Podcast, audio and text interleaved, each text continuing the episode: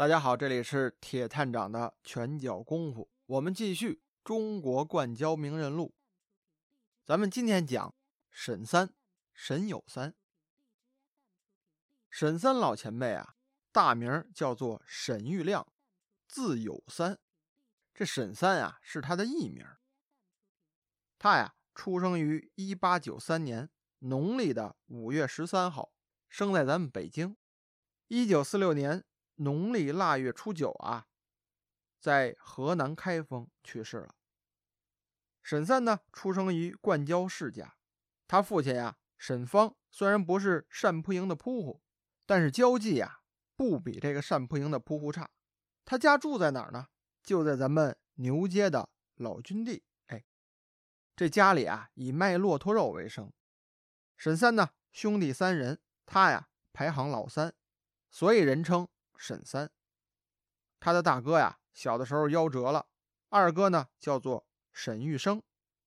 这兄弟俩呀，打小就跟着父亲练摔跤，并得到了他父亲的真传。这父亲沈峰啊，省吃俭用，也让这哥俩练摔跤。青年的时候啊，这沈三啊，就经常跑到永定门红庙的晚八爷胶厂去撂跤。这晚八爷碗永顺啊，咱们之前也讲过，这可是单扑营的老前辈了。大清朝灭亡之后，单扑营解散了，碗八爷呢就在这个永定门红庙啊开了一个胶馆。这个胶馆啊，那可是有一定的历史意义的。他把这个单扑营的胶技啊带到了民间，也使得灌胶这个技艺啊得以流传到现在。只不过现在红庙胶馆啊已经不复存在了，哎，只在历史上啊留下了这个名儿。沈三呢，当时还小，那个时候啊就在这个交馆撂跤，哎，抻筋踢腿啊，什么都练。因此他这个交技啊也算得上是单扑营一脉相传的了。咱之前不是讲了吗？沈三啊家住在牛街，哎，这地方啊有一位。老艺人叫做杨双恩，这位呢不光是在牛街练武，而且啊会卖这个小灵丹，也就是咱们所熟知的什么大力丸呀、青筋活络散呀等等这些药。这小灵丹呀，可不像是说相声口中所传的什么槽子糕啊、大红枣配出来的零食。这些药物啊，在练武人手中啊，那是有妙用的，的确能够通筋活络。治疗跌打损伤之类的，只不过这些药方子啊，都是这些老艺人秘而不传的。您想，当年这些老艺人啊，是靠卖药养家糊口的，所以这些方子啊，都攥在手里，攥得死死的，谁都不告诉。当然说了啊，当时那个江湖啊，的确会有些人挂羊头卖狗肉，弄个假药方子骗人，也是有的。咱们提到的这位老艺人杨双恩，那个时候啊，他就在这个天桥的坛根底下，搁场子练武卖药，偶尔呢给这个沈三呀加几场胶。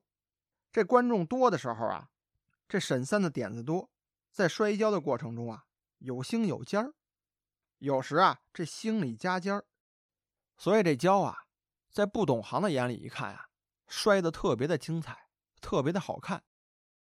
说这话里讲了什么叫有星有尖儿？这话呀，在江湖卖艺里有门道。说这个星是哪个字呢？是星星的星。实际上啊，在江湖话里头，这代表是真的真玩意儿。这尖儿呢，也就是针尖儿的尖儿。哎，这指的啊是假的，唬人用的。所以这个星里加尖儿啊，指的就是。真真假假的意思，说这个沈三的跤为什么要星里加尖儿呢？为什么要有假摔呢？这咱要说明了啊。说这个打靶是卖艺啊，它是一个表演的项目，它不是体育竞技，必须要真摔实干。就因这个摆摊撂地啊，有这个表演的成分，这个动作幅度啊要大，摔的呀要虎实，摔的时间呢还得长点。这样啊，才能留住观众，这大家看的呀，才觉得好玩。如果说像竞技比赛那么摔，哎，上来插针打闪的功夫，这跤撂完了，人这观众还没站齐呢，您这结束了，您说这表演怎么看？所以说这个摆摊撂地沈三儿的跤场啊，这个跤摔的是心里加尖儿，有真功夫，也有表演的成分。这咱们在这儿啊，一定要解释清楚，这可不是说摔假跤糊弄人的。还有个对比，上一集呢，咱们讲了姚氏三雄的故事。这姚氏三雄啊，在朝阳门外摆了个交场，人家那个交场啊，是为了以武会友，哎，专门撂跤比武的地儿，所以那个摔跤啊，都是真掐实干，绝对没有表演的成分。他与这个沈三撂地的交场啊，就有很大的区别了。赶上这位沈三呢，比较厚道。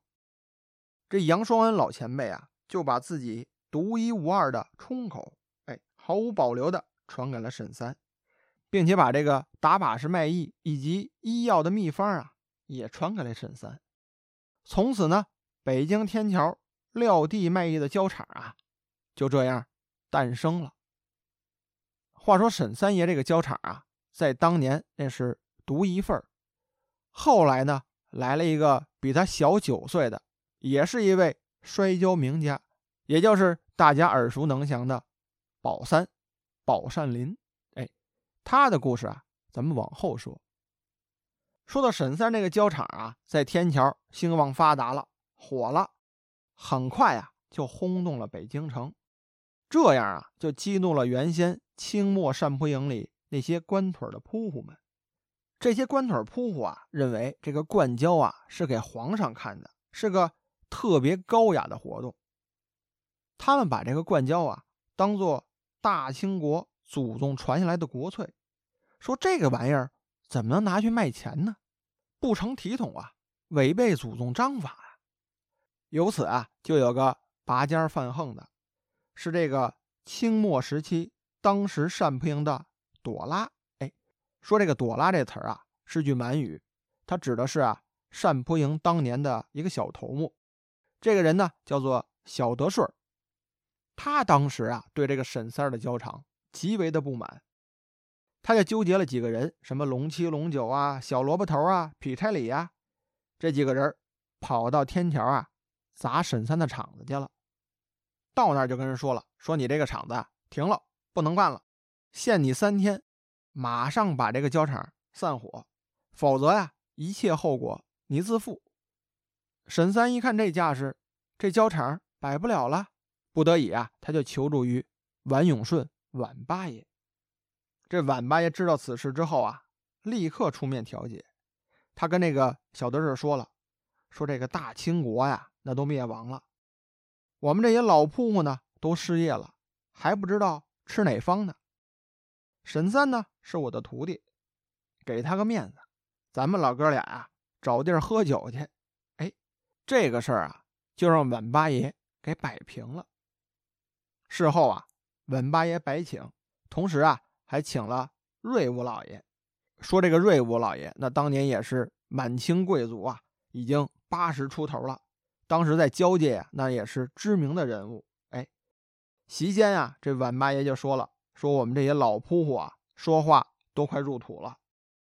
有沈三这块胶场啊，今后的灌胶就绝不了种，让年轻的交手们啊，在这里啊也见见世面。后浪催前浪，一代新人换旧人呐。大清王朝呢，被这个辛亥革命给代替了。可是这几千年的灌胶啊，要给后人留下。就凭晚八爷这顿酒，就凭老人家这几句话。就把这各种的绊脚石啊给搬开了，也支持和促进了沈三这个胶厂自此立起来。他这个胶厂火爆之后啊，又增加了许多的伙计。像这个二十年代初啊，这个胶厂有四小，这四小都有谁？我跟您说说啊。当时又称这个小孩子王、小杜库、小四宝、小黑小子哎，这么四小，那可都是在胶厂上。有名有号的人物，还有呢，就是这个成了名的张狗子张文山、赵云亭、严麻子严明宽。这些人啊，后来都成了交坛的名将，独当一面啊。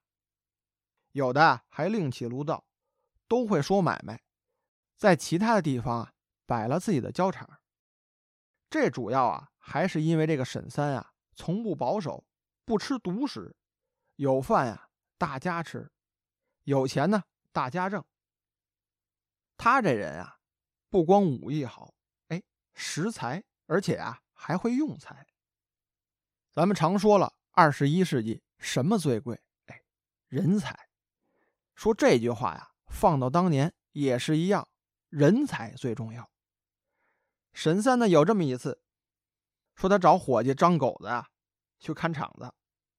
张狗子说了，说呀，说三哥呀，我老妈病了，我已在床前尽孝。说您这场子呀，我帮不了了。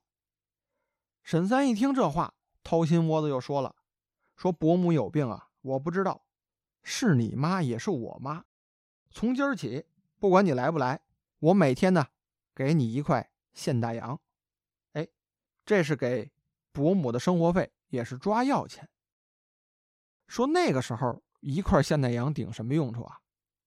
说当时的行市啊，两块现大洋能买一袋四十五斤重的洋白面。因此说呀，这钱可就给的不少了，也表示出沈三这人大度。够仁义，所以说，在他这个交场的伙计啊，时间久了都有所提高。更重要的呀，是可以说买卖，练钢口。说你们呀，应当学会说买卖，学会自己挑大梁。你们不能跟我一辈子呀，不学会说买卖，不会圆年子，开楚门子，不知道什么是头道楚、二道楚，不会抖了包袱，这今后啊，怎么能养家糊口呢？所以啊，在沈三这个焦场，伙计们都记他的好，都愿意往他这儿来。一来二去啊，他这个厂子聚人气儿就火爆起来了啊。今儿啊，咱们这个故事就先说到这儿。沈三爷的故事呢比较长，有开场子的，有教徒弟的，还有这个智斗俄国大力士的，咱们一回一回的来。那好了，感谢诸位朋友的收听，我们下次见。